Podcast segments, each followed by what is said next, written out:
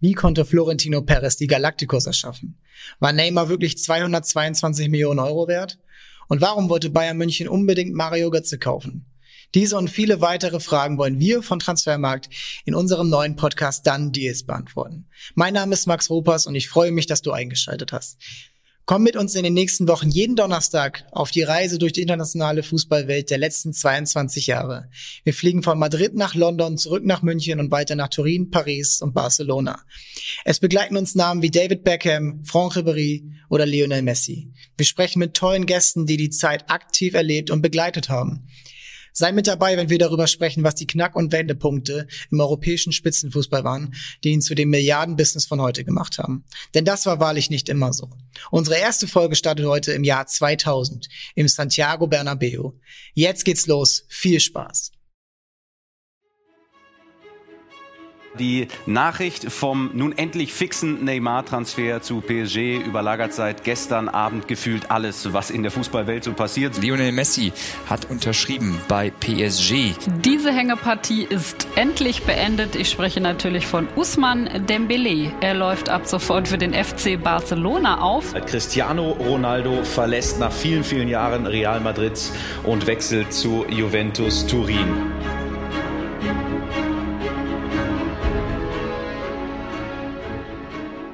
Do you want to play for Real Madrid? Yes. Das war ein Serviettengespräch bei der Gala zu Europas Fußballer des Jahres 2000 zwischen Florentino Perez und Zinedine Zidane. Und ein Jahr später war es dann auch soweit. Zinedine Zidane wechselt zu Real Madrid und er ist ein Teil, ja, der der wahnwitzigen, der überragenden Geschichte der Galacticos von Real Madrid. Und über die wollen wir heute in der ersten Folge von Done Deals sprechen. Ich freue mich sehr, und das mache ich auch nicht alleine. Zwei Gäste sind dabei und der eine, ihr kennt den von The Zone on Sky, eine der Stimmen dieses Fußball, des Fußballs dieses Landes, Uli Hebel ist dabei. Moin Uli. Moin, ich passe mich einfach mal an und freue mich sehr über die Begrüßung und schön dabei sein zu dürfen. Schöne Episode in meinem Fußballerleben auch.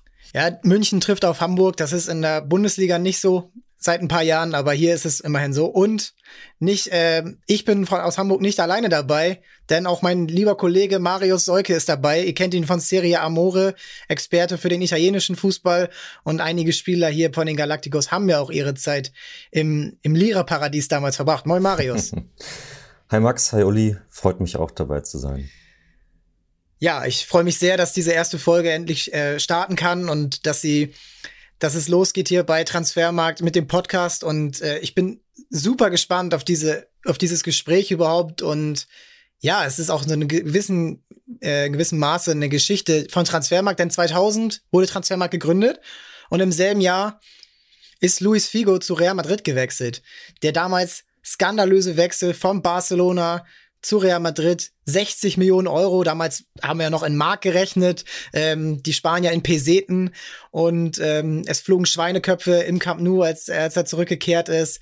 Und es ist ein überragendes, äh, überragendes äh, Geschichts, Geschichtsfeld des Fußballs. Und es ist auch eine Zeitenwende. Nicht nur eine Jahrtausendwende, sondern auch eine Zeitenwende, die wir hier besprechen. Und ein Mann hat das bei Real Madrid eigentlich ja überhaupt erst in die Wege geleitet. Und das ist der Präsident, der heute noch oder wieder der, der starke Mann ist bei den Königlichen, das ist Florentino Perez. Es ist eine unglaubliche Geschichte und ich freue mich überhaupt, äh, ich freue mich überhaupt da erstmal drüber sprechen zu können und auch das aus heutiger Perspektive zu begleiten und zu schauen, okay, was hat dieser Transfer, was haben die Transfers an sich, Figo, Sidan, Ronaldo, David Beckham, diese vier innerhalb von vier Jahren bewirkt und ähm, was war der, was war die Wirkung damals und was ist sie eigentlich heute noch? Und was ist aus dieser Zeit geblieben und was ist aus dieser Zeit vielleicht gar nicht mehr da? Uli, an dich die erste Frage. Wenn du dich in diese Zeit zurückversetzt, wir waren alle noch im, im mehr oder weniger im Kindesalter damals.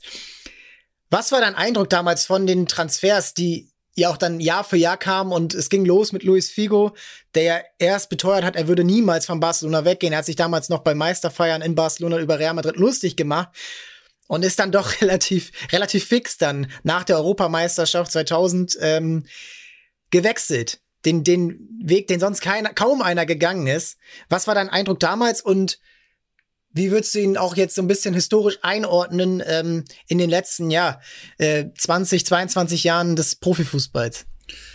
Also ich war damals äh, knapp Ü10 und hatte noch äh, nicht ernsthaft Ahnung vom Fußball und wusste gar nicht, welche Wucht ein Transfer überhaupt entwickeln kann. Man hörte damals, dass Spieler A für 10 Millionen äh, nach B geht, aber ich hatte ja überhaupt gar kein Gefühl. Also für mich war ja damals noch 10 Euro wahnsinnig viel oder wahrscheinlich sogar noch D-Mark. So, ja. so weit weiß ich das gar nicht mehr. Und ähm, dann, als ich diese Figo-Sache gehört habe, den ich natürlich logischerweise bewundert habe, auch als, als Junge, weil der ja bei Barcelona ganz hervorragende Dinge gemacht hat, ist mir erstmal klar geworden, ah, okay, das ist Business, ohne das richtig begriffen zu haben als, als Junge, aber ich wusste, das scheint ein Geschäft zu sein und es scheint äh, verschiedene Seiten zu geben, die aus verschiedenen Gründen unterschiedlich äh, mit dem Transfer klarkommen. Das ist die damalige Sicht, die sehr unschuldige Sicht gewesen. Logischerweise habe ich dann im Verlaufe ähm, dann auch meines Journalistendaseins versucht, das Ganze etwas historischer einzuordnen, dem Transfer vielleicht auch einen Platz zu geben, so ähnlich wie du es jetzt auch schon anmoderiert hast. Und wenn ich da jetzt heute drauf blicke, dann ist es genau das, was du gesagt hast. Das ist so der, der Anfang ähm, der absolut wahnwitzigen Deals im Fußball. Nicht, dass es die vorher auch schon gab, ist nicht so mein Ding, in den 80ern nachzuschauen, weil ich das nicht greifen kann, aber so rund um die Jahrtausendwende ähm, gab es ein paar Dinge, wo man sich dachte, das, das, das das kann nicht passieren. Es konnte damals nicht sein, dass der Deal passiert, aber er ist passiert. Und von denen gab es ja dann noch drei, vier, fünf in der Folge bei Real. Und das ist das, wo ich den Transfer heute äh, einordne, mit dem kleinen Disclaimer schon, dass er durchaus vergleichsweise enttäuschend verlaufen ist. Das Business an sich, äh, das hast du angesprochen und ähm, das war es schon viel länger, das stimmt. Aber es ist natürlich noch mal ein verschiedenes, in ganz andere Sphären gelangen. Und Florentino Perez hat das als einer der ersten erkannt. Ähnlich so ein bisschen wie Uli Hoeneß ähm, bei den Bayern, der damals erkannt hat, dass Merchandise ein, ein super Faktor ist. Florentino Perez hat das mal zehn gemacht. Er hat ähm, zum Beispiel, Luis Figo war einer der ersten Spieler, die ihre Bildrechte im Zuge des Transfers abgegeben haben. Und Marius, an dich die Frage, du bist jetzt ja auch schon sehr lange bei Transfermarkt und hast viel begleitet und wie ich auch schon gesagt habe, die Serie A begleitet und großer Fan davon. Der, der gute alte äh, AC Parma damals noch äh, ist dein Club und auch ein Verein, der ja in dieser Phase überragend ähm, gewirtschaftet hat, vielleicht nicht, aber äh, es war es war Höhen und Tiefen und ja, das ist jetzt so die Frage. Real Madrid hat einfach mal das Fußballbusiness auf links gedreht und was ist aus deiner Sicht geblieben und war es vielleicht eigentlich für die Aufstellung des Fußballs, der ja damals, wenn man sich die Spiele anschaut, ja gar nicht so taktisch dominiert war und taktisch ausgeprägt war, wie es es heute ist, war das eigentlich schon fast zu viel, dass äh, innerhalb von vier Jahren ja die größten Weltstars nacheinander zu einem Club gewechselt sind. Also ja, im, im Endeffekt, wenn man sich äh, anschaut, was, äh, was diese Mannschaft erreicht hat. Natürlich ist da der Champions League-Titel 2002 noch ohne Ronaldo und ohne Beckham. Ähm, aber was dann danach gekommen ist und was auch mit Real Madrid in den Jahren danach passiert ist, da ist man jahrelang äh, im, im Achtelfinale der Champions League ausgeschieden und so weiter. Ähm, hat auch lange Zeit keine Meistertitel gewonnen. Glaube ich schon, dass muss man, muss man das so einordnen, dass, dass, dass da halt aus, aus wirtschaftlicher Sicht natürlich äh, kann man sagen, da haben die sicherlich viel dran verdient. Äh, da hätten die, hätte es damals schon Instagram gewesen, dann hätten die da äh, Milliarden Follower bekommen wahrscheinlich. Ähm, aber rein aus sportlicher Sicht hätte man das nicht so machen sollen. Also da sind viele Fehler gemacht worden. Äh, der wenige Fokus auf die Defensive, dass man Spieler wie wie Makelele, der ja häufig auch von, von, von Sidan äh, zum Beispiel als der wichtigste Spieler auf dem Feld bei Real Madrid bezeichnet worden ist, dass man den hat gehen lassen zu Chelsea. Ähm, ja, das äh, ist, ist im Endeffekt nicht so gut gelaufen, wie, wie, wie, wie man es hätte irgendwie, wie ich das damals auch als, als, als 12-, 13-jähriger Junge gedacht habe. Äh, wie das sein müsste. Also ich dachte auch, okay, die, die kaufen alle die, diese, diese geilen Offensivspieler zusammen, äh, die schießen jetzt jede Mannschaft 5-0 ab. War ja nicht so. Nee, es war nicht so und man muss ja auch dazu erwähnen, Florentino Perez kommt zu einer Zeit, wo man sportlich nicht unerfolgreich ist. Man hatte natürlich Tiefen, die 90er waren nicht die große Ära. Am Ende wurde es dann besser. 98 der Champions League Sieg, ähm, damals unter Jupp Heynckes. 2000 dann ähm, das 13-0 gegen den FC Valencia mit, äh, mit Raúl, der im Finale trifft. Es war eine, ähm, es war eine erfolgreiche Phase, aber es war keine schöne Phase. Und Real Madrid ist nie nur sportlicher Erfolg, sportliche, sportliche Dominanz, sondern Real Madrid ist immer schon seit, seit den 50ern mit Alfredo Di Stefano und Ferenc Puskas auch irgendwo das Showgeschäft schlechthin gewesen. Und das haben auch die Fans irgendwo immer erwartet und das haben sie in der Zeit nicht bekommen. Um die Jahrtausendwende war der Zuschauerschnitt im Bernabeu damals ungefähr ähnliche Kapazität wie heute äh, bei 38.000 Zuschauern im Jahr.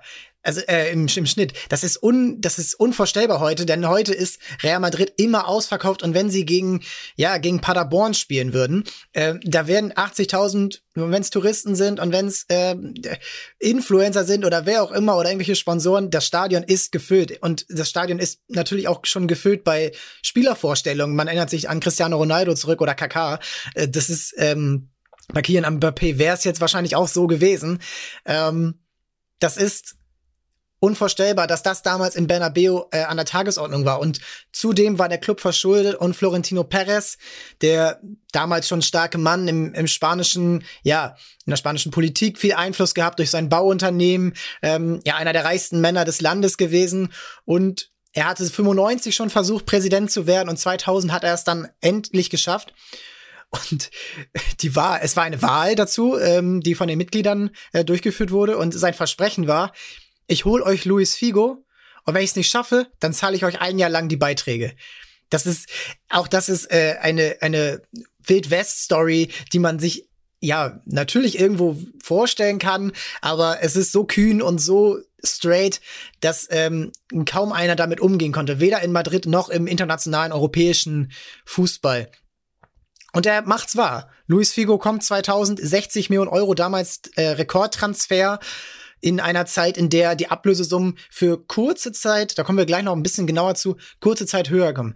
Die erste Saison ist erfolgreich, man wird Meister, man hat aber auch damals schon so ein bisschen dieses Phlegma, nicht ganz so professionell zu sein. Das äußert sich zum Beispiel darin, dass Steve McManaman, die äh, englische, die, äh, die englische, der englische Exportschlager ähm, zu der Zeit in seinem Buch sagt, auf das Halbfinale 2001 gegen Bayern München haben wir uns 15 Minuten vorbereitet, äh, indem wir ein Spiel, äh, das letzte Spiel geschaut haben. Ohne Schnitt, ohne Fokus, einfach nur 15 Minuten ein bisschen Fernsehen geguckt. Folge, Real Madrid scheidet aus und ja, er leidet so seine erste Schmach in dieser Galacticos-Zeit, ähm, dass sie gegen Bayern München, die damals nicht viel mehr als Oli Kahn und Stefan Effenberg haben, das muss man so ehrlich sagen. Das war eine erfolgreiche Mannschaft, das waren nicht die, außer Kahn, die Weltstars im, im Fußball, die dort waren. Und jetzt die, jetzt die Frage an euch. Wie kann man aus heutiger Sicht das beurteilen, dass ein, ein sportliches Unternehmen, ein, ein sportliches Unternehmen so wenig Fokus auf die eigentliche Arbeit legt und trotzdem Erfolg hat. Denn nichtsdestotrotz, die Zuschauerzahlen steigen natürlich mit Figo, mit Zidane, mit Ronaldo, mit Beckham. Der Laden ist ausverkauft und die Umsätze steigen und Real Madrid ist innerhalb der kommenden fünf Jahre mit Abstand der umsatzstärkste Club, der wertvollste Club und ähm, ja auch der Club mit den meisten Fans. Heute sind es Facebook-Likes, Marius, du hast angesprochen. Das ist ähm, das ist eine Währung, die es damals noch nicht gab, aber die hätte es damals gegeben. Die TV-Rechte waren die teuersten der Welt. Real Madrid hat es damals alles selbst vermarktet. Wie seht ihr den Fußball aus dieser Perspektive, dass es gesch geschafft wurde, ohne großen sportlichen Fokus? Klar, man hat auch einen Makelele in dem Jahr 2000 geholt, der eben für diese Stabilität wichtig war. Aber ohne diesen sportlichen Fokus, man es an die Spitze der Welt schafft. Hätte das jeder große Club schaffen können oder ist das nur Real Madrid ähm, die Möglichkeit, hatte nur Real Madrid diese Möglichkeit, Uli? Ich glaube, ähm, rückblickend muss man vielleicht auch noch mal kurz ins Zeitbild schauen. Also parallel in Spanien, das war schon äh, eine sportlich sehr, sehr gute, weil kompetitive Phase. Es gab Vereine wie Valencia, wie Deportivo La Coruña, die inzwischen, ich weiß gar nicht, zweite Liga oder vielleicht sogar dritte spielen. So, so unvorbereitet bin ich sogar, ähm, die damals einen unglaublich guten Jahrgang hatten ähm, und die genau das Gegenteil gemacht haben von dem, was du gerade skizziert hast. Nämlich äh, bei Real Madrid hat man sich darauf verlassen, dass das schon passend wird und dass die Superstars sich selbst erziehen und gegenseitig erziehen.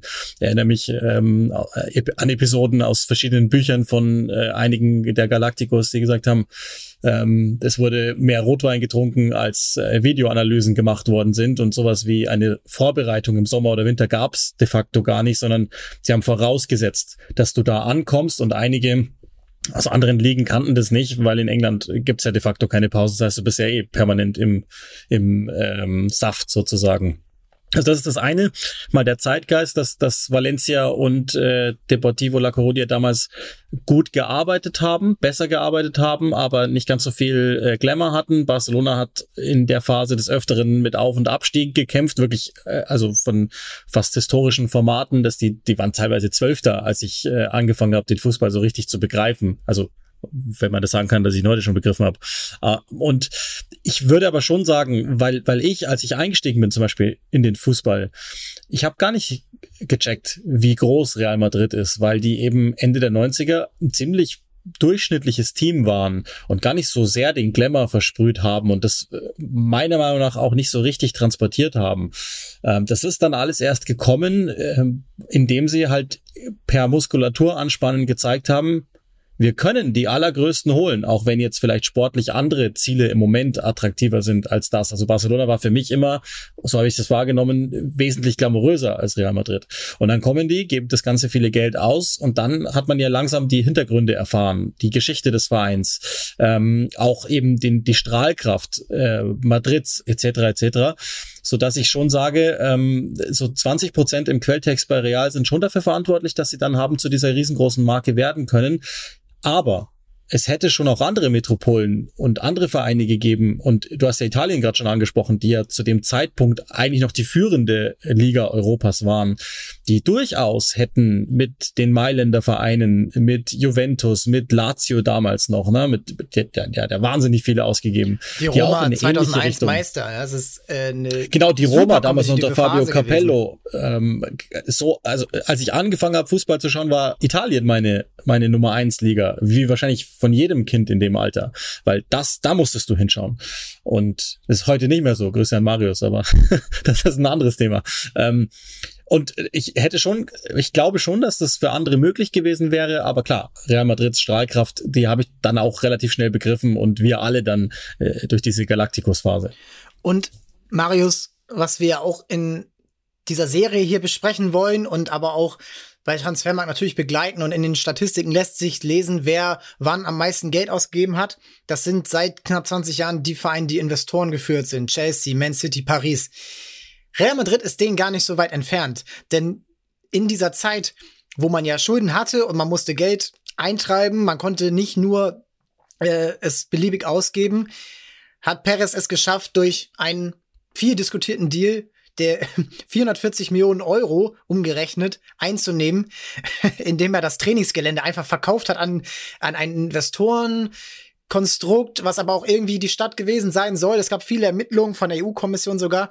Es hat 440 Millionen Euro eingebracht. Er konnte ein viel günstigeres ähm, neues Trainingsgelände bauen. Wer konnte das bauen? Er selbst natürlich auch in gewisser Weise.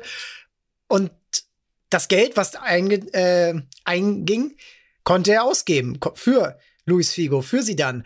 Und das ist eigentlich so ein bisschen der Blueprint auch gewesen, äh, wie in den kommenden Jahren Transfers gemacht wurden. Und was jetzt die spannende Geschichte ist, was du ja eben schon auch gesagt hast, es hat einfach nicht gepasst, wie Figo und Sidan und Beckham zusammenpassen. Das war ja schon, wenn wir jetzt im Jahr 2001 sind, bei Sidan so. Sidan wurde am Anfang so ein bisschen kritisch in der Form gesehen, dass er gar nicht ins System reinpasst. Denn es waren Spieler wie Makelele, Figo, äh, Guti, Raúl und Morientes als zwei starke Stürmer davor. Äh, all, alle hatten irgendwo ihren Platz im System, in einem funktionierenden System. Und sie dann musste sich erstmal reinkämpfen. Die Saison ging nicht gut los, seine erste. Und er aber als Spieler, und das überstrahlt dann wahrscheinlich doch alles, die Kraft der Spieler, die Stärke der Spieler, die technische Überragenheit, dieser Glanz, den sie dann bis heute für alle versprüht. Seine Drehung machen heute noch. Habe ich letztens wieder irgendwo auf dem Bolzplatz hier gesehen. Heute sie dann Drehung und der ist sechs Jahre alt und sie dann spielt seit fast 20 Jahren nicht mehr. Ähm, denn das überstrahlt alles und sie dann, wenn du ihn auch jetzt so ein bisschen aus Juventus-Zeiten einordnest, wenn du ihn aber auch als ja, Gesamt, Gesamtkunstwerk betrachtest. Sidan war etwas Besonderes. Sidan war nochmal von allen denen, die da waren. Uli wird vielleicht ein bisschen widersprechen, aber das Sportliche kann er, kann er leider auch nicht äh, wegdenken. Sidan war der, der alles möglich gemacht hat. Er hat zweimal natürlich schon vorher die Weltmeisterschaft einmal und die Europameisterschaft einmal gewonnen. Er war Weltfußballer zweimal. Er war einzigartig und er hätte diese Rolle überhaupt einer von den anderen einnehmen können, auch dieses, den Verein auf die Schulter nehmen, was er ja dann symbolisch im Finale 2002 gegen Leverkusen gemacht hat. Hätte das irgendein anderer Spieler leisten können in dieser Zeit? Also ich, na klar, es ist, es ist dieses, vor allem dieses Tor ist ja, äh, das, das steht wie nichts anderes. Zum einen für die Champions League, ähm, du, du hast es im, im, im, Vorgespräch, im Vorgespräch gesagt, äh, das müsste eigentlich das Logo der Champions League sein, glaube ich, war das, war das Zitat, äh, irgendwie wie bei der Bundesliga. Die NBA hätte so gemacht, ja. Genau. Es müsste eigentlich so sein, also das, die, das, das Video wird, wird auch in, weiß nicht, in 100 Jahren noch äh, abgespielt werden, auf jeden Fall. Ähm, ich finde schon, dass das auch in der ersten Saison äh, Figo genau das gewesen ist, äh, wo sie, wo sie mit ihm auch Meister geworden sind, ähm, der hat auch real die, diese Mannschaft getragen, ja auch zusammen mit Raúl äh, und Fernando Hierro, dem Kapitän damals noch zusammen äh, und so weiter. Aber natürlich ist, hast du ganz richtig gesagt, sie dann einfach noch was anderes gewesen. Er ist äh, zu dieser Zeit der größte Spieler der Welt gewesen und er war, er war es auch, er war es auch bei Juventus und im, im, Im Grunde genommen war der Transfer auch trotz der Ablöse ja auch neue, neuer Weltrekord damals mit 77,5 Millionen Euro. Auch noch Marktzeiten mit 100, genau, ja, genau. 155. Es ja. sind einfach äh, Zahlen, die sich bei mir so eingebrannt haben durch ja. Bravo Sportlesen damals. Ja, total, mit, total. Das als hab, kleiner, hab äh, kleiner Zwerg. Das ist, das sind Zahlen, die sich heute noch eingebrannt haben. Diese Marktzahlen, ja. das vergisst man nicht und ja, er hat diesen unglaublichen Rekord aus einem Jahr davor sofort übertroffen. Und ja. Erinnere ich mich auch noch dran, dass es, dass es in der Bravo, genau, dass es in der Bravo Sport auch schon diese, weiß nicht, so Balkendiagramme dann damit gegeben hat oder so. Mhm. Aber es, also es ist auch, äh, ich glaube, wenn man das, um, um diese Zahl vielleicht nochmal greifbarer zu machen, ich hab, hatte irgendwo mal eine Aufstellung gesehen, gemessen am Umsatz des Vereins es wäre, wäre Sidan quasi immer noch der teuerste Transfer der Geschichte. Also wenn man sich ah, anguckt, ja. was, was, was PSG für einen, für einen Umsatz hat, dann ist das der Neymar-Transfer auch damit nicht hundertprozentig vergleichbar. Mm. Aber trotzdem ist das aus, aus, aus sportlicher Sicht für Real ja eigentlich ein No-Brainer gewesen. Also wenn du die Chance hast, Zidane zu holen, dann, dann musst du das halt machen. Und es hat, es hat sich also bei, bei Ronaldo und bei speziell natürlich auch bei Beckham kann man natürlich sagen, dass sich das, dass sich das sportlich nicht ausgezahlt hat, aber bei Figo und bei Zidane würde ich sagen, da hat Perez auch eben um, um, um diese Ära, um Real äh, auf dieses, wieder auf dieses Podest zu heben, wo sie ja schon mal geschichtlich gewesen sind vorher, hm, war das genau richtig. Die Zahlen belegen es. Also Luis Figo hat 245 Spiele für Real Madrid gemacht, sie dann 226, beide waren fünf Jahre im Club. Figo hat 57 äh, Tore und 92 Vorlagen erreicht. Das ist deutlich mehr als ein ähnlicher ähm, in ähnlicher Spielzeit, 248 Spiele bei Barcelona, deutlich mehr als er da geschafft hat. Und sie dann 49 Spiele, äh, 49 Tore, mein Gott. Sie dann 226 Spiele, 49 Tore, 67 Vorlagen. Das sind super Zahlen. Das ist in jedem zweiten Spiel ein Scorerpunkt ungefähr. Das sind auch für Spieler, die ja sich diese, diesen Ruhm immer noch teilen mussten. Da gab es einen gewissen Raúl, der, der auch schon im Club war, und ein Ronaldo kam später dazu, Fernando Morientes, Gucci, auch immer so ein bisschen unterschätzt gewesen, immer so das, äh, das heimliche Genie auch im Club. Ja, das ist eine, eine überragende, überragende Offensive gewesen, die sich ja geteilt hat. Also um das vielleicht noch mal, um das vielleicht noch mal ein bisschen zu, bisschen deutlich zu machen, wie deutlich damals das Kräfteverhältnis war, ähm, was im Vergleich, im Vergleich zu den anderen Clubs war. 2003, als dann alle dabei waren. Raúl, Figo, Zidane, Roberto Carlos, Ronaldo und David Beckham. Alle waren in dieser Zeit entweder Weltfußballer, Zweiter oder Dritter und oder auch Ballon d'Or-Sieger, Zweiter im Ballon d'Or oder Dritter im Ballon d'Or. Also das waren ja damals, es sind ja heute auch wieder zwei verschiedene Awards und damals wurde es auch noch so ein bisschen anders betitelt. Damals war der Ballon d'Or mehr so Europas Fußballer des Jahres. Sieben Weltfußballer-Titel, fünf zweite Plätze, vier dritte Plätze, vier Ballon d'Or-Titel, fünf zweite Plätze und auch noch dann äh, zwei dritte Plätze. Dazu Ronaldo Spieler der WM 1998, Zidane 2000 äh, Spieler der Euro 2000. Das ist unvergleichlich. Das ist auch bei Paris mittlerweile, das ist unvergleichlich. Der einzige Vergleich, der mir einfällt, habe ich eben schon zu Uli gesagt, das sind die Golden State Warriors in der NBA, damals mit Kevin Durant und Steph Curry und Clay Thompson und Draymond Green, Andre Godala eine Weltklasse, äh, Weltklasse-Mannschaft im Basketball. Im Fußball wäre das so, als wären jetzt Robert Lewandowski, Cristiano Ronaldo, Lionel Messi, Luka Modric und Virgil van Dijk in einer Mannschaft. Und vielleicht nimmt man noch mal eine neue dazu, weil Iker Casillas war damals auch schon einer der besten Torhüter der Welt. Es ist, es ist über, überdimensional, wie diese Mannschaft ausgesehen hat, aber eben dann auch funktioniert hat. Und du hast das Tor angesprochen. Und Uli, ich mal die Frage an dich. Ähm, ist dir auch schon mal aufgefallen, dass an diesem Tor relativ viel gehangen hat? Weil wenn dieses Tor nicht fällt in diesem Finale gegen, gegen Leverkusen, ja, wir erinnern uns an diese tolle Saison, an das Vize-Triple von Bayer Leverkusen mit Ballack, mit Seroberto, ähm, mit Dimitar Berbatov, für Jörg Butt im Tor, Bernd Schneider. Leverkusen war eine No-Name-Mannschaft. Das war, die, die, kannte niemand. Aus Deutschland kannte man maximal Bayern und Borussia Dortmund und vielleicht noch Schalke 04 die anderen waren, das war ferner liefen und gegen die zu verlieren, nachdem man das Copa del Rey Finale verloren hat, damit, nachdem man nur Dritter in der Meisterschaft geworden ist, hinter Valencia und ja auch Deportivo La Coruña, ähm, das wäre eine unglaubliche Schmach gewesen und man muss sich vorstellen, dass daran und an den überragenden Paraden vom eingewechselten Iker Casillas dann im Finale sehr viel gehangen hat, weil, ja, was würdest du sagen? Was wäre denn passiert, wenn sie da die Champions League nicht gewonnen hätten? Das ist eines der interessanteren. Es gibt ja im US-Sport diese What-If-Szenarien. Also was wäre, sie. wenn? Es ist eines der interessantesten, die es gibt, weil ähm, wir hätten ziemlich sicher nicht eine zweite Amtszeit von Florentino Perez gehabt. Ziemlich sicher nicht. Ähm, das heißt, die zweite Galacticos Light äh, Anfallprojektsphase von ihm wäre dann nicht gekommen und dann auch nicht die drei Champions League Titel hintereinander. Und jetzt im Sommer haben wir es wieder erlebt, dass ja Überreste sozusagen, gealterte Überreste, oh, das klingt jetzt viel zu negativ für das, was da auf dem Platz steht, aber ihr wisst, was ich meine, ähm, erneut den Champions League Titel gewonnen haben. Inzwischen sind wir bei 14 und das ist vielleicht auch noch als, als Nachtrag ganz interessant zu Zidane.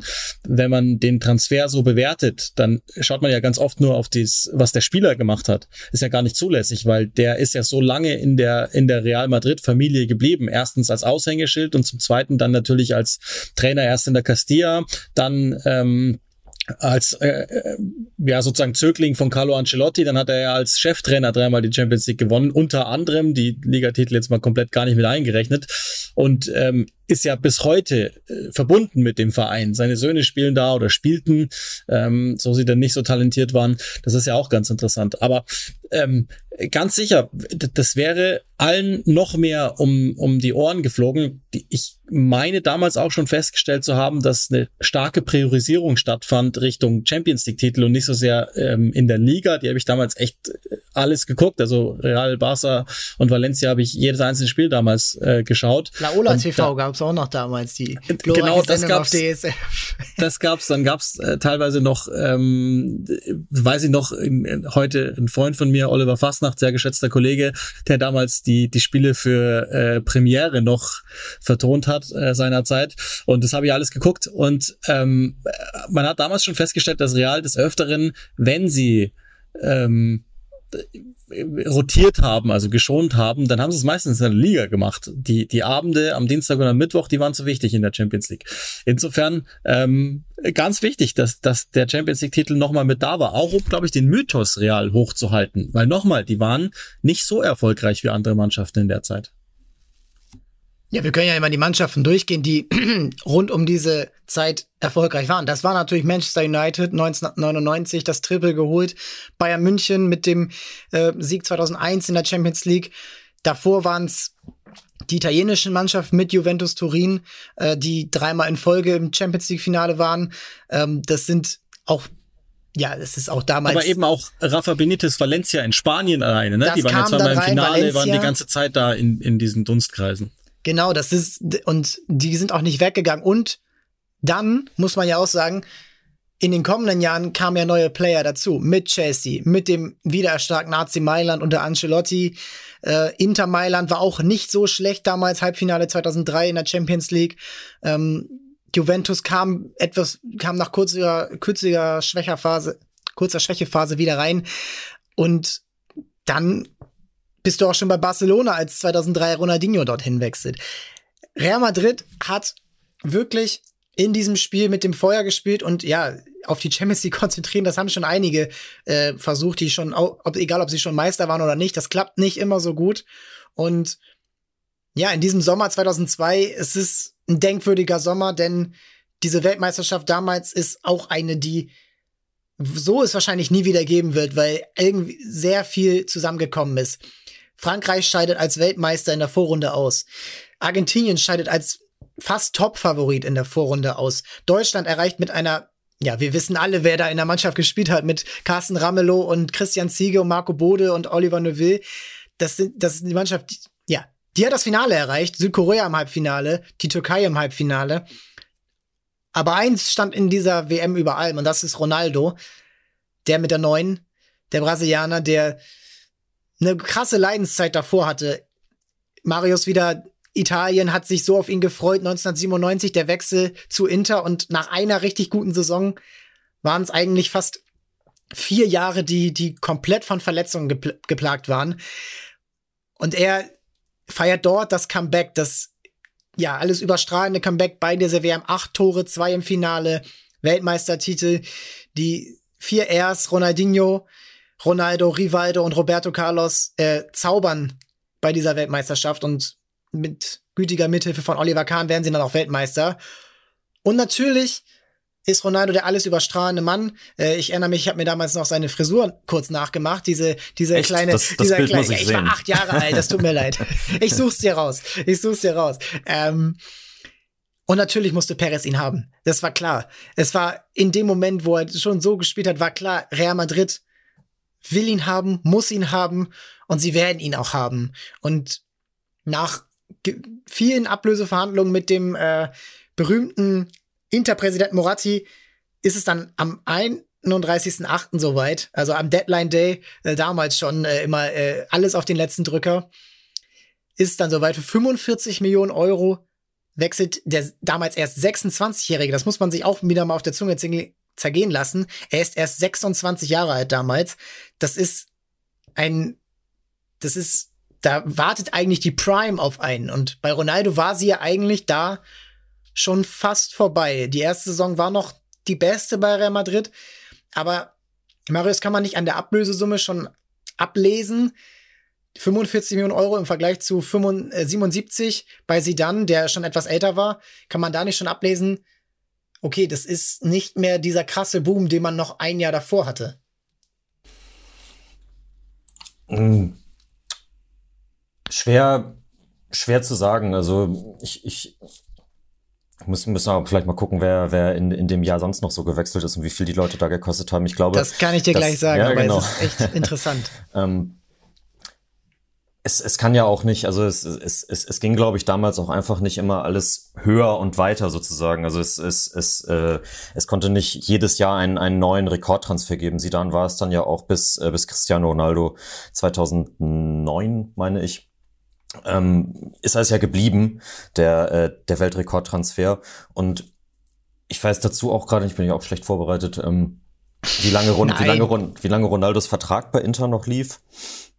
Aber natürlich kam, kam auch, dass, dass er, dass er eben, er war, dass er, dass er, er war ja auch bei, bei Real nie wirklich hundertprozentig fit. Auch wenn er trotzdem äh, seine 100 Tore da geschossen hat. Das, das, das spielt da natürlich alles mit rein und äh, deswegen hat sich Inter sicherlich auch dann irgendwo mit so einer Ablöse zufrieden gegeben, als, als äh, dann einen neuen Rekord aufzustellen sozusagen. Ich glaube, man wusste zu dem Zeitpunkt schon auch um seinen Lebenswandel. Ne? Ja, also, genau. Ich, als der damals zu Real Madrid gewechselt ist und später dann David Beckham, das war dann so die Episode, als mein Bruder und ich die seligsten Jungs auf dieser Welt waren, weil das war sein Lieblingsspieler und Beckham dann meiner. Und wir haben dann gegenseitig die, die äh, Frisuren der beiden nachgemacht. Also ich war schon immer im etwas äh, wohl austarierteren Lager als, als Ronaldo, wie, wie bei dir dann, Max. Ähm, aber äh, jetzt, jetzt, jetzt, man, jetzt, ich weiß damals noch, also auch da, Bravo Sport, das ist jetzt vielleicht nicht das, das Medium, das man sich äh, für Recherchenzwecke ähm, unbedingt hinlegen sollte, aber das haben wir damals logischerweise auch alles gelesen. Und alleine da haben wir schon äh, dann damals unsere Eltern noch gefragt, sag mal, wie viele Frauen kann denn ein Mann eigentlich haben? Und dann gab es die ersten Gerüchte mit, äh, mit Karneval in Rio, den er dann ja auch dahin verlegt hat. Dann ähm, auch bei, bei äh, Inter die Gerüchte, dass er sich nicht so gut ernährt hat, wie man das machen sollte. Da hat er noch nicht so äh, die ganz extremen Gewichtsprobleme, aber schon durchaus so, so Geschichten eben, dass er sich gerne gut gehen lässt und sich nachts ähm, in, in, bei Auswärtsspielen irgendwelche Champagnerflaschen aufs Zimmer hat kommen lassen, etc. etc plus eben dann die grundsätzliche Verletzungsanfälligkeit am Knie. Und an sich war ja dieses, diese WM, die er gespielt hat, die ja unglaublich war, aber das war ja ein einmaliges Revival sozusagen von, von dem Ronaldo, der 1996 gewesen ist und den wir vorher und danach nicht mehr gesehen haben oder wenn nur noch in Anflügen. Und vermutlich spielt das dann auch eine Rolle, dass einige Vereine die Finger davon lassen, Außer eben ein Team, das sagt, pass auf, bei uns geht's eh um ein paar andere Dinge, weil wir können das verkraften, wenn wir den nur für 45, für 45 Millionen kaufen, aber den nur 20 Spiele geben müssen, weil wir haben ja auch Raul und wir haben im Zweifel ja auch, die hatten ja, hat ja, das ist ja Tradition, immer eine Nummer 9 im Hintergrund aus der Castilla, die gut genug war für die spanische Liga äh, gegen, gegen die kleineren Vereine. Mag sicherlich auch da mit reingespielt haben, dass Ronaldo dann am Ende zu Real Madrid geht und eben nirgends anders mehr hin, weil das Risiko für andere zu groß war. Das ist wirklich auch da wieder unglaublich, was dafür, was da für Stories rauskommen. Ronaldo, ja, man kennt es ja auch so ein bisschen von Ronaldinho, der dem ähnliches nachgesagt wurde, der auch, ja, wie Ronaldo nur eine sehr kurze Prime hatte, nur eine sehr, die war alles überstrahlend, die würde ich ähm, so gut wie sie in ihrer besten Zeit waren, das kann man sicherlich fast mit Messi und Ronaldo, Cristiano Ronaldo vergleichen, aber eben diese diese Langlebigkeit, die die konnten sie einfach nicht vorwissen. Und jetzt mal die Frage zwischen, das ist wirklich und das jetzt um so ein bisschen auch diese dieses diesen Boom zu beschreiben. Was würde ihr sagen, wer ist für mehr Geld gewechselt als Ronaldo in den Jahren 1999 bis 2002. Also auf alle Fälle Anelka. Wahrscheinlich sogar dreimal in der Zeit. Nikola, insgesamt ja. Äh, einzige Ablöse, äh, als Einzelne nicht. Äh, nicht? Okay. Ja, jetzt, und jetzt geht's weiter. Immer, immer um die 30 Millionen gekostet. Aber ich erinnere mich dann natürlich ähm, an einige Spieler, die aus äh, die Parma verlassen haben zu der Zeit. Und das ist Buffon, der über 50 Millionen zu Juve gewechselt ist und Hernan Crespo, der auch für über 50 Millionen zu Lazio gewechselt ist. Christian Vieri war, glaube ich, auch in der Zeit ja. äh, Weltrekordtransfer, bevor es Figo geworden ist. War nicht Denilson sogar mal zu Real Betis, der hat doch auch um die 60 Mille gekostet? Ja, 60 Millionen Mark vorher? waren das, äh, aber das ist ja, tatsächlich, Mark, okay. das ist tatsächlich richtig. Und wer noch fehlt, der alles überragende Geizka Mendieta 2001 von Valencia zu Lazio, Rio größte, Ferdinand. Größte Flop der oh, Geschichte ja, leider. Rio Ferdinand und natürlich Luis Figo und Zidane, äh, die beiden. Und jetzt die Frage, wer ist denn in den Jahren danach, 2003 bis 2008, für mehr Ge Geld gewechselt als Ronaldo? Wahrscheinlich nur KK. Da habe ich. Marius, genau, der, der, war, der, war, der war im gleichen Jahr wie, wie Cristiano dann. Schwer. Wer hätte denn dann noch so viel Geld gekostet? Van Nistelrooy war auch günstiger, ne? Ja. Alle waren günstiger. Die ersten, die wieder für mehr Geld gewechselt sind, ist dann 2009 Cristiano Ronaldo, Kaká und Zlatan Ibrahimovic zu Barcelona. Also es ist wirklich eine überrag über ja alles übertreffende Boomphase gewesen und Ronaldo war dann so ein bisschen der Schlusspunkt und dann ein Jahr später der teuerste Transfer da kommen wir jetzt zu Ulis Koryphäe, David Beckham. das letzte Spiel, was David Beckham in der Champions League für Real Madrid, äh, für Manchester United gemacht hat, war das auch da wieder denkwürdige 4 zu 3 zwischen Manu und Real Madrid im Old Trafford. Ronaldo macht da wohl sein bestes Spiel für Real Madrid, drei Tore. Äh, das Old Trafford applaudiert und Real Madrid kommt dann wegen der wegen des Torverhältnisses weiter ins ähm, ins Halbfinale dann. Und ja, das war die die alles übertreffende Frage dann 2003. David Beckham, wie gesagt, er war zweimal Zweiter bei den äh, Weltfußballerwahlen 1999 und 2001. Er hat die Champions League gewonnen. Er, er ist der Popstar schlechthin im Fußball. Ähm, da hat sicherlich auch seine Frau ein bisschen dazu beigetragen. Aber Uli, wenn du jetzt so ein bisschen David Beckham, du hast mir im Vorfeld gesagt, du hast alles über ihn gelesen, du hast alles über ihn angeguckt, du, du kannst jedes, jedes Happening nochmal vorbeten. Wie hast du diesen Wechsel betrachtet und würdest du insgesamt sagen, er hat sein, seiner Persönlichkeit, nicht jetzt mal dieses ganze Marketing gewahrt, hat es ihm gut getan, 2003 von United zu Real Madrid zu wechseln, um sich da wirklich nochmal der ganzen Welt zu öffnen. Also vielleicht mal vorneweg, wer jetzt journalistisch distanzierte Einschätzung erwartet, der kriegt das nicht. Das wird eine einzige Gunstbezeugung, die ich schon immer mal machen wollte. Insofern vielen, vielen Dank für diese Möglichkeit. Nein, Quatsch. Ähm, ich weiß das schon durchaus realistisch einzuschätzen, auch wenn das der Spieler ist, äh, dem, ich bis heute ähm, am, am meisten zugetan bin, der mich sozusagen äh, letztendlich und final in diesen Fußball hat verlieben lassen. Ähm, zur Frage. Äh, ich, ich wusste damals schon, dass er, und das hat er jetzt im Nachhinein auch des Öfteren bekräftigt, dass er unbedingt was Internationales machen wollte. Also er wollte Spanien machen. Damals äh, als Junge war es eher noch Barcelona. Es ist dann irgendwie dann doch von ihm auch ähm, Madrid geworden. Ich glaube schon, dass ihm das ähm, sowohl als Marke als auch als Mensch geholfen hat. Und so wie er es ja auch heute ähm, noch bekräftigt, wenn er gefragt wird, was er am liebsten mag an seiner, an seiner Nicht-Fußballerphase, dann sagt er das Reisen, einfach verschiedene Dinge zu erleben, ähm, mit verschiedenen Menschen oder seinen liebsten Menschen an verschiedenen Orten dieser Erde zu sein. Und das ist ja dann auch nur folgerichtig, dass der dann zu Real Madrid gewechselt ist, obwohl er ja das glaube ich ihm nicht immer so ganz, obwohl er ja immer noch beteuert, dass er nie von Manchester United weggewechselt wäre, wenn es nicht hätte sein müssen.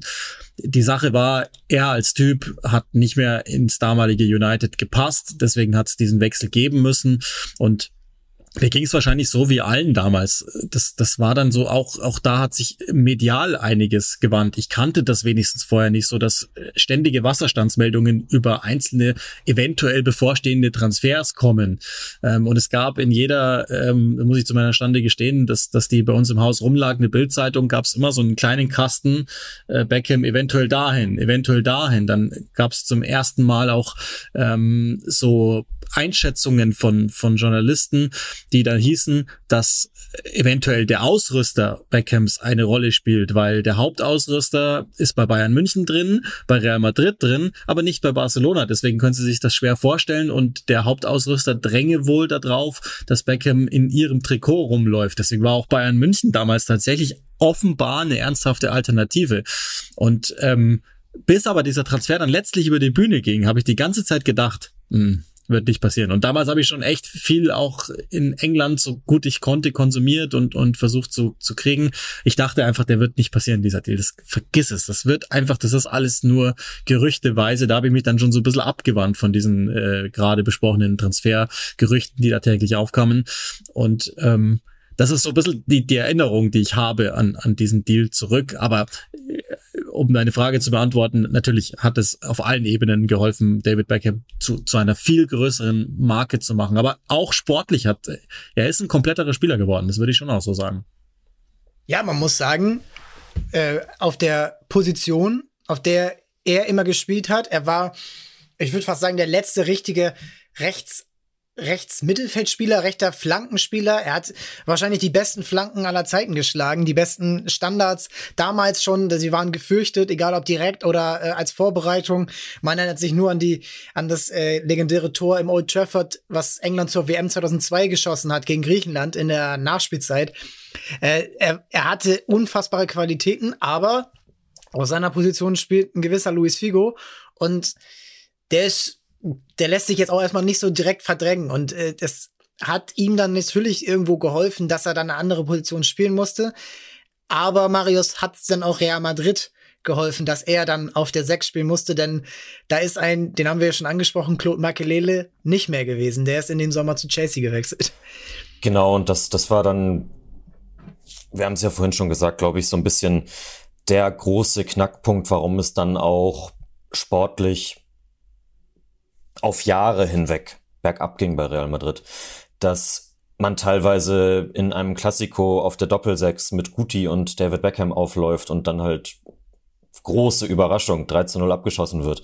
Ähm, das, äh, ja, es, es, es war eben einfach nicht komplett durchdacht, auch wenn, wenn, wenn, wenn Beckham sicherlich er ist da ja keine, keine, keine Niete gewesen im zentralen Mittelfeld so, aber es, ich glaube, das hat ihm vielleicht auch, sagt Uli richtig, persönlich geholfen, das, das zu machen, diese andere Position auch spielen zu können und ähm, sich darauf einzustellen und so weiter.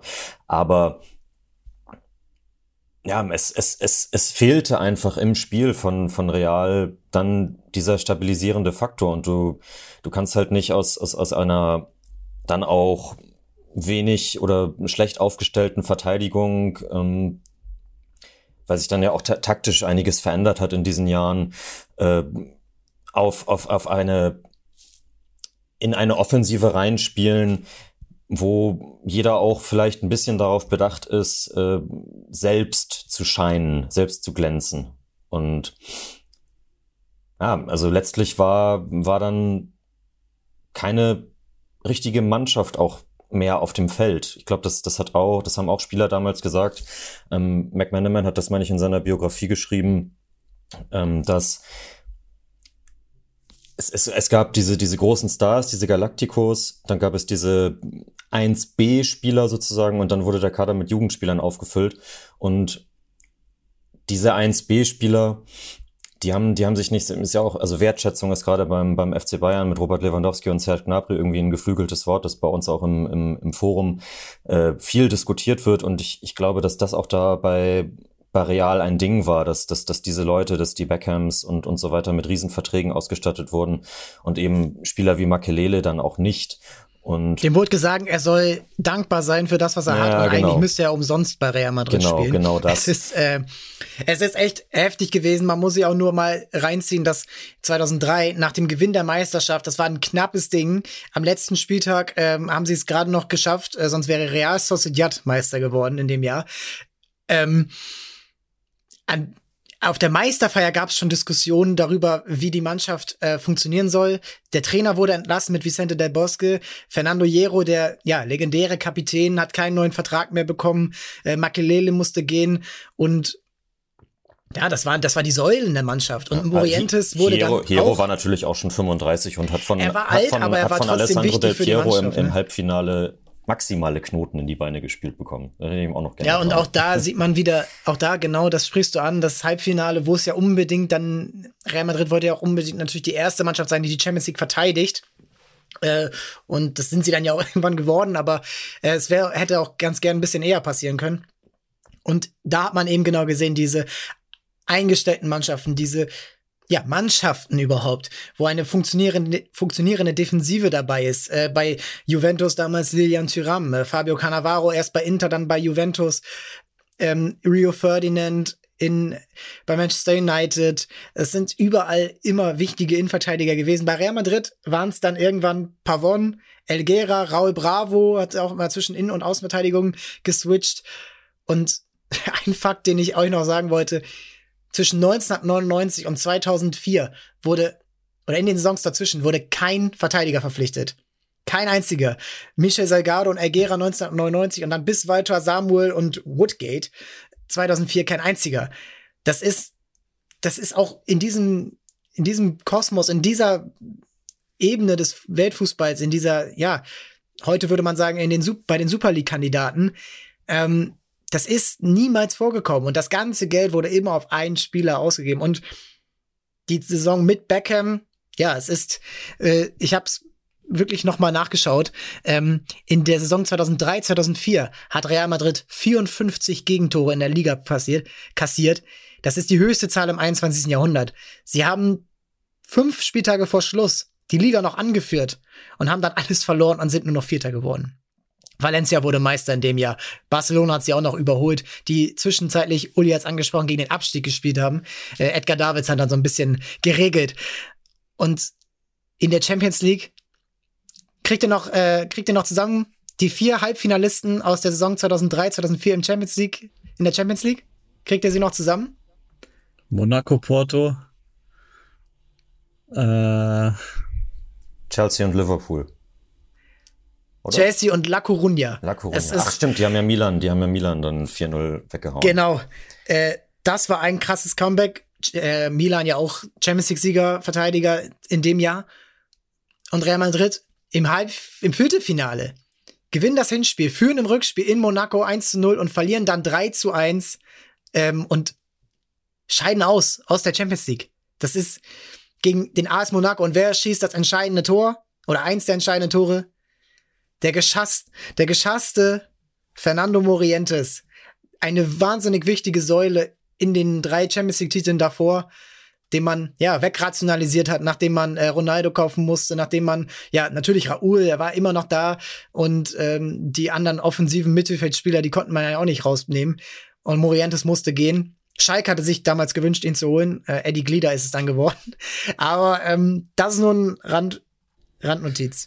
Aber was du, was du jetzt gerade gesagt hast, geht fast unter, weil, weil das ist auch so ein What-If-Szenario.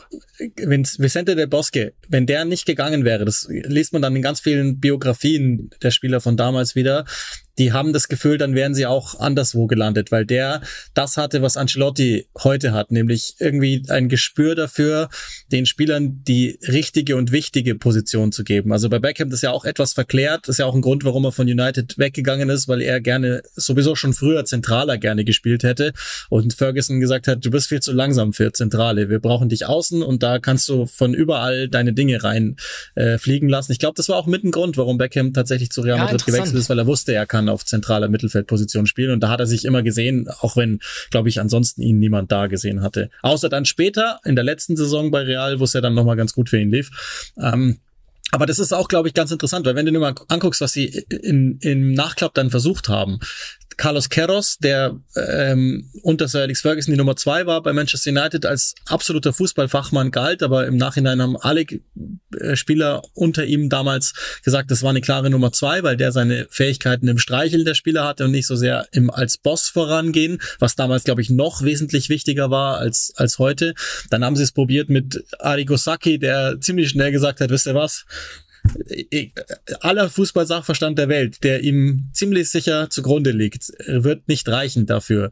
Dann haben sie es probiert mit Wanderlei Luxemburgo, das war eine Katastrophe. Also das war das furchtbarste Real Madrid ever taktisch gesehen, dass ich, dass ich kannte und, und, und, und, und. Also da war 0,0 Kontinuität drinnen in dieser Mannschaft und noch weniger Idee. Das war, hatte immer ein, ein, Gefühl von, ach, die regeln das schon, die sind klasse. Und witzigerweise in einzelnen großen Spielen, ich habe heute wieder ein Zitat von Oliver Kahn gesprochen ähm, in, in der Sonderausgabe von, ich weiß gar nicht, irgendein Magazin, 30 Jahre Champions League, ähm, wo er sagt, als ich damals gegen die Galacticos mir das von hinten aus dem Tor angeguckt habe, dachte ich, wie zur Hölle sollen wir dagegen was machen. Die sind viel zu gut.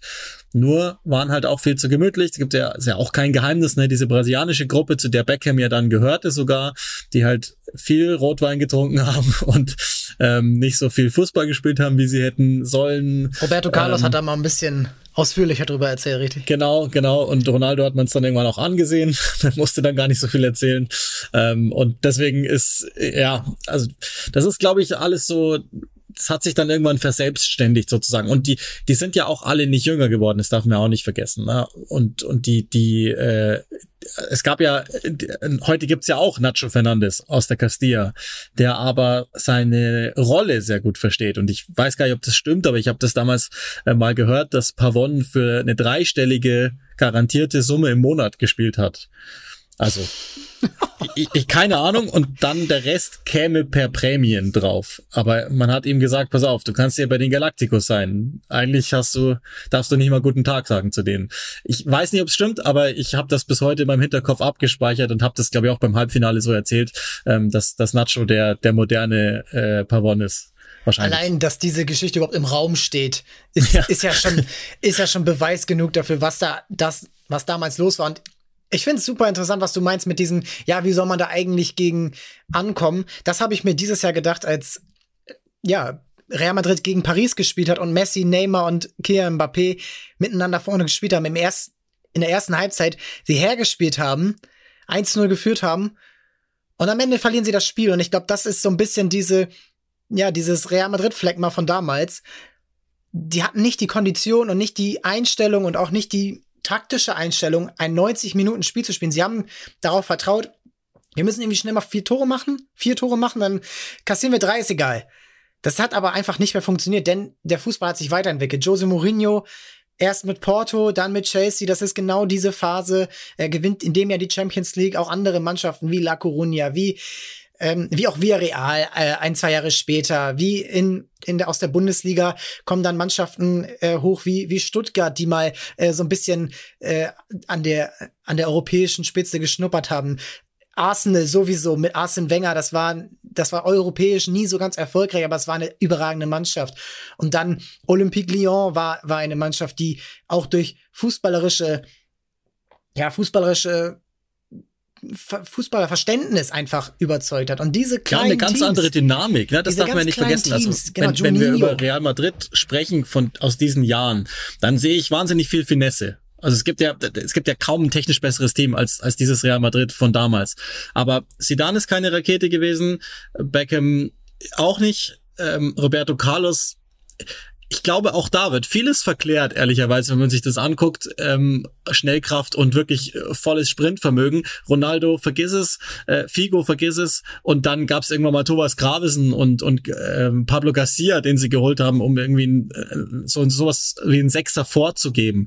Aber es war die Zeit, als die Dynamik kam, wie zum Beispiel bei Lyon, Sidney Govou, die hatten einfach über die linke, rechte Seite Flügelflitzer.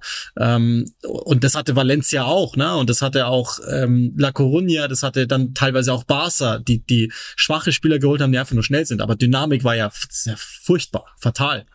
Das ist wirklich super spannend, Marius. Auch wenn du jetzt so ein bisschen als äh, ja, Taktik interessierter als, als irgendwo auch da einordnend Real Madrid war überhaupt nicht auf diesen, auf diesen sich wandelnden Fußball eingestellt und es war ja, es war auch wirklich anzusehen. Das ist, wenn man sich das heute ansieht, sieht das sowieso alles aus wie Altherrenfußball. Auch dieses Manchester United gegen Real Madrid, das sieht aus ein bisschen wie Altherrenfußball, wenn man sich dazu äh, ein Spiel anschaut. Äh, aus, äh, aus der Champions League heute, Liverpool gegen Man City, das, das sind wirklich andere Sportarten.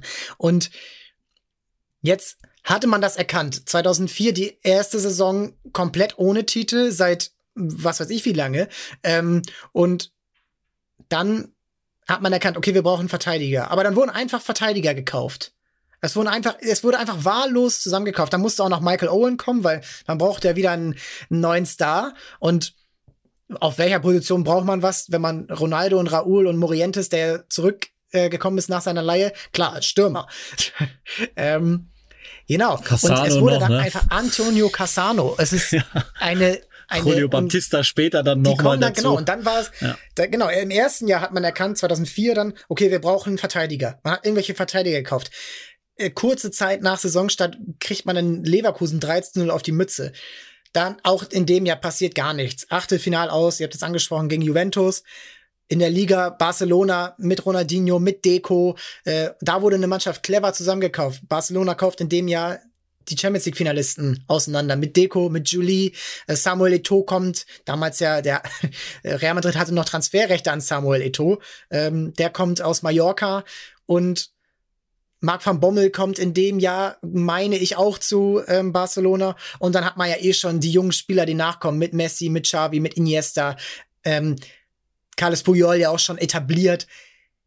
Die machen es clever. Ronaldinho sowieso überein. Real Madrid versucht einfach Pflaster auf offene Wunden zu kleben und macht es dann in diesem Jahr. Und dann hat man erkannt, okay, wir sind zu alt. Und dann kauft man im kommenden Jahr Robinho, Julio Baptista und Sergio Ramos. Äh, man kennt ihn, 19 Jahre damals alt. Die kauft man auch, aber keiner hat irgendeine Führung. Es sind in der Zeit äh, pro Saison fast drei Trainer, ähm, Manager, die äh, ja kommen und gehen. Und in den Jahren wird man nicht nur international, sondern auch national komplett hergespielt vom Rivalen, den man damals ja so geschwächt hat mit dem Figo-Transfer. Und das ist ja eigentlich auch so ein bisschen die Story dadurch, dass Barcelona sich aus mehr oder weniger eigenen Kräften wieder hochgearbeitet hat nach dieser Holland-Fraktion, die es damals unter Van Gaal gab, mit den De Boers, mit Kluivert, mit Reisiger, äh, Overmaß, alles, alles schon weg. Und sie haben sich selber herausgearbeitet mit einem Spielstil, mit einem cleveren Transfer mit Ronaldinho, damals nur 30 Millionen Euro, 2003. Die haben sich rausgearbeitet. Real Madrid hat sich eher runtergearbeitet vom Olymp, auf dem sie 2002 standen. Wie seht ihr das, dass diese, diese, ja, letztendlich Message aus dieser Galactico-Zeit, dass die auf dem Feld ja eigentlich fast schlechter hätte gar nicht laufen können in den Sphären, in denen sich Real Madrid belegt, bewegt. Ich glaube, dass, äh, dass das, was Uli eben schon angesprochen hat, auch einer der entscheidenden Faktoren gewesen ist, ähm, nämlich mit dem, mit dem Abgang von Vicente del Bosque und das, was du eben dann ja auch schon ange, äh, hast anklingen lassen, dass es dann teilweise drei Trainer pro Saison gegeben hat und so.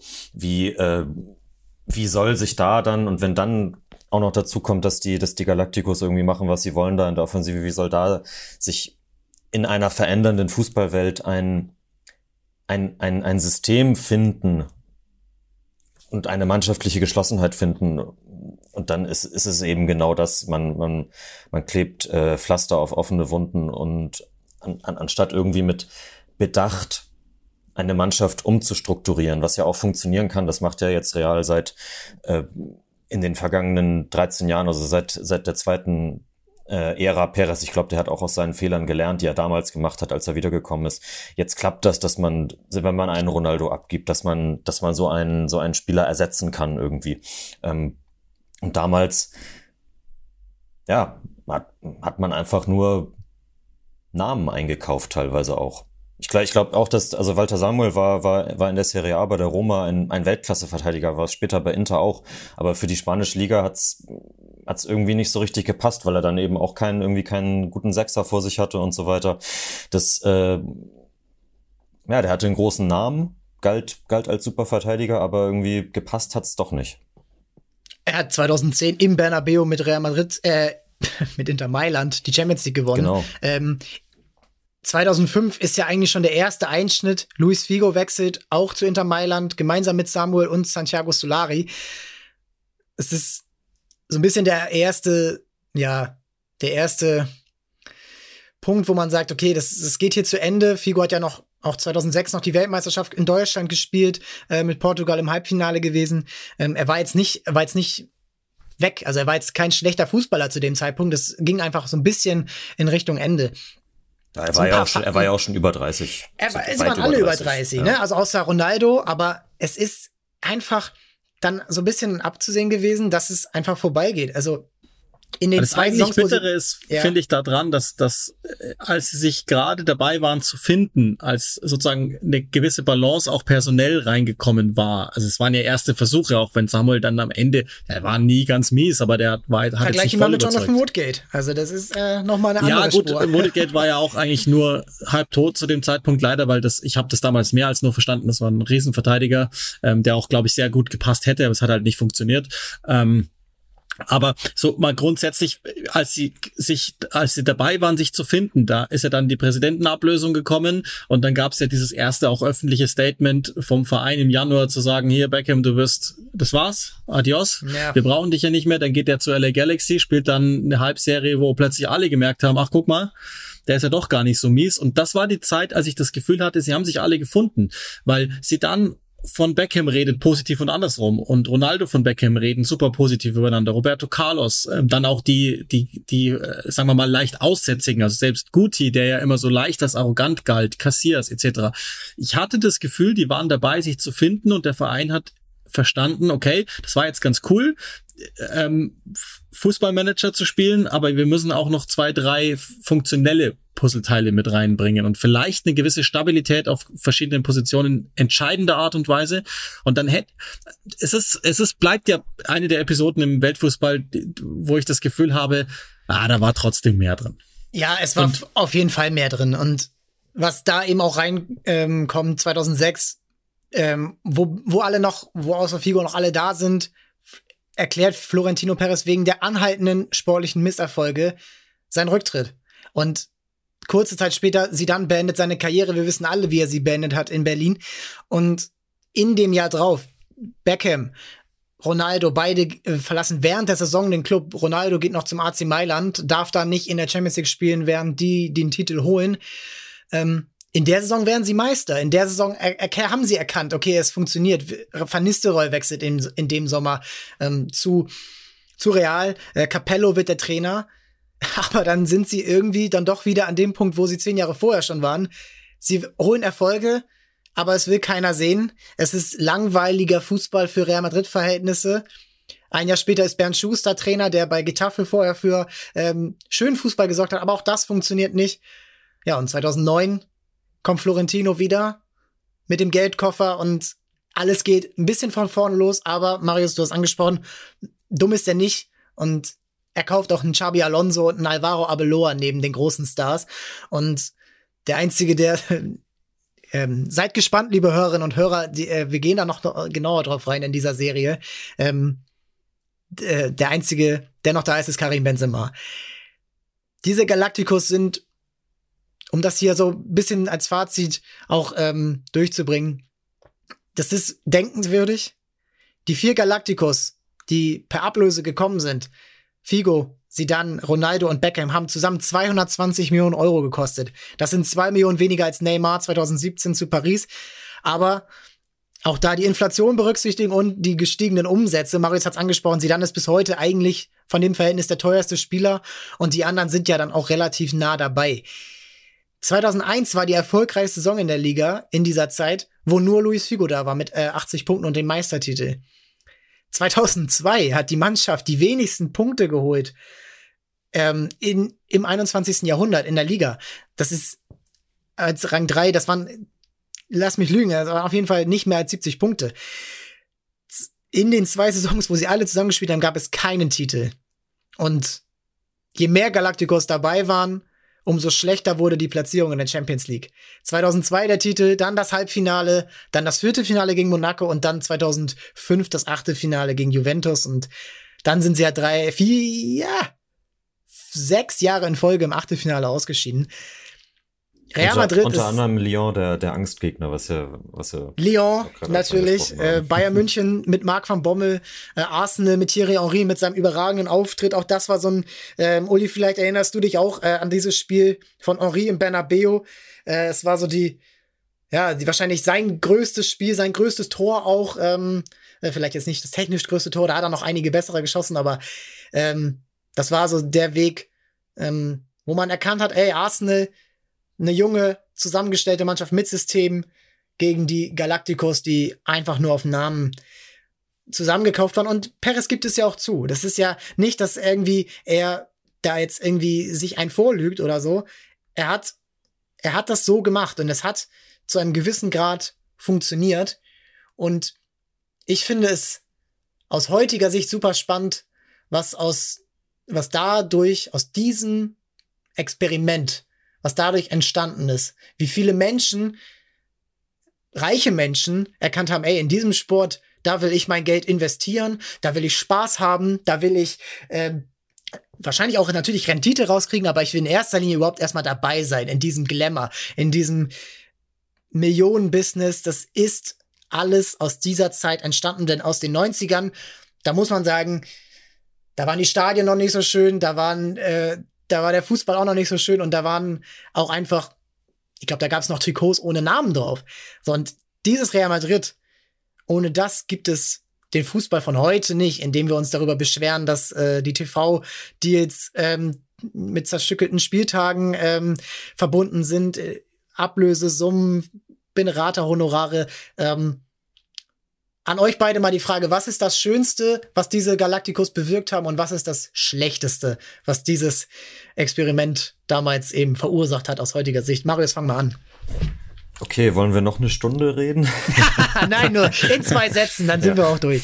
Ähm, also ich glaube, die diese Gigantomanie des Fußballs, die es heute hat, für mich ist das natürlich, es ist ja, es ist ja, es ist ja mein Job, es ist unser aller Job. Und deswegen ist das auf der einen Seite was Schönes, aber es ist auch etwas, was man kritisieren muss.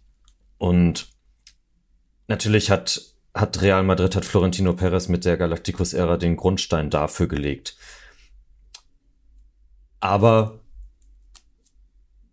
es ist auch schön, weiß nicht, irgendwie in, in dieser Erinnerung zu schwelgen und äh, jetzt jetzt darüber irgendwie sprechen zu können und sagen, ey, ey damals äh, habe ich mir irgendwie von von von Ronaldo, als er gewechselt ist, direkt das äh, das Fake-Trikot gekauft und ähm, mit der Elf. Ja, genau, genau. Und ja, das äh, stimmt. ja.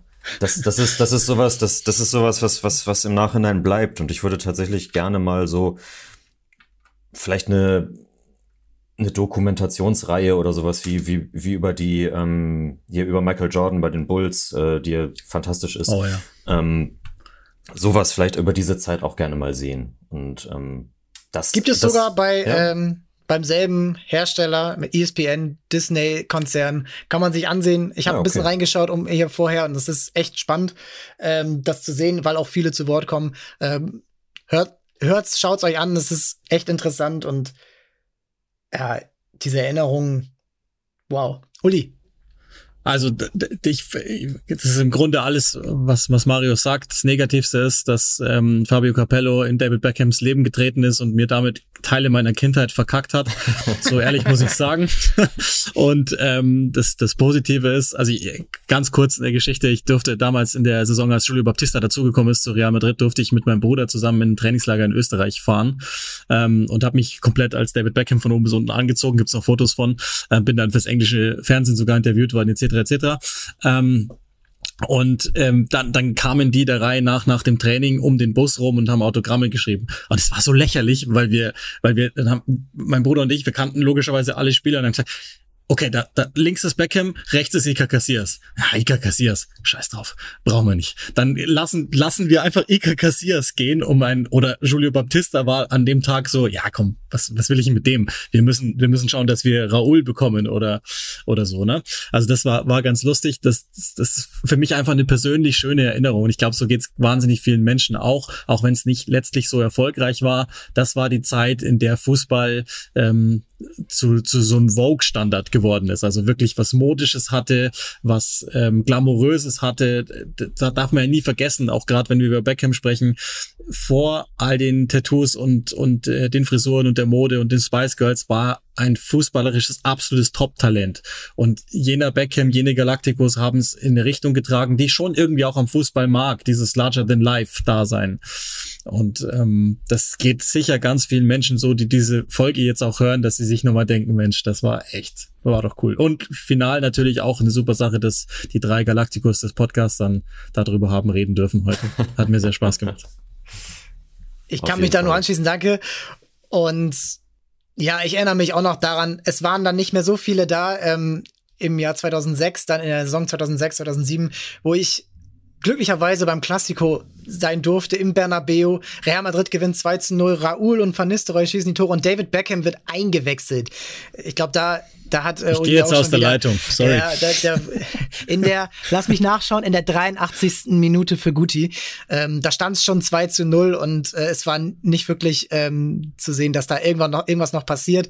Es ist ja nur die Namen, die da waren, äh, Robinho, äh, bei Barca natürlich Ronaldinho, Messi, äh, Lilian Thuram, Carlos Puyol, ähm, eingewechselt Javier Saviola, den ich auch immer sehr cool fand. Und oh ja.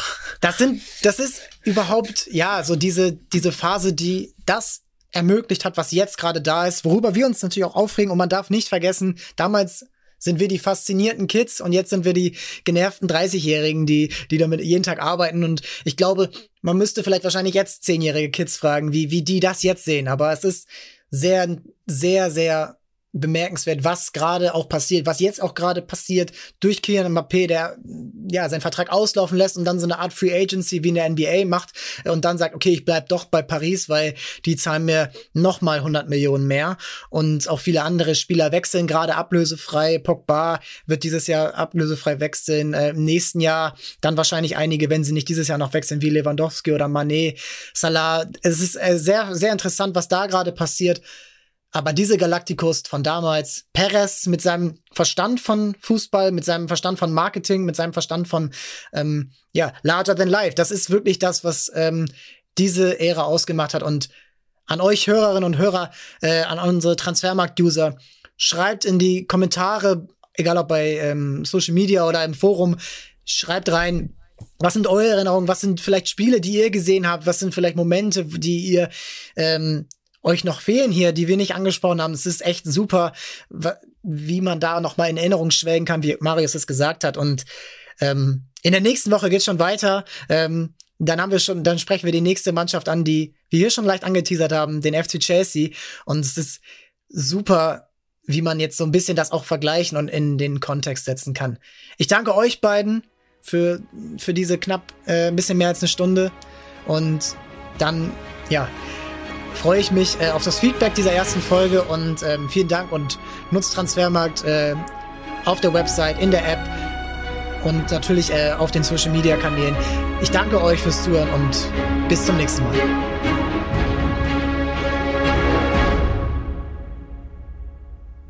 Dieser Podcast wird produziert von Podstars bei OMR.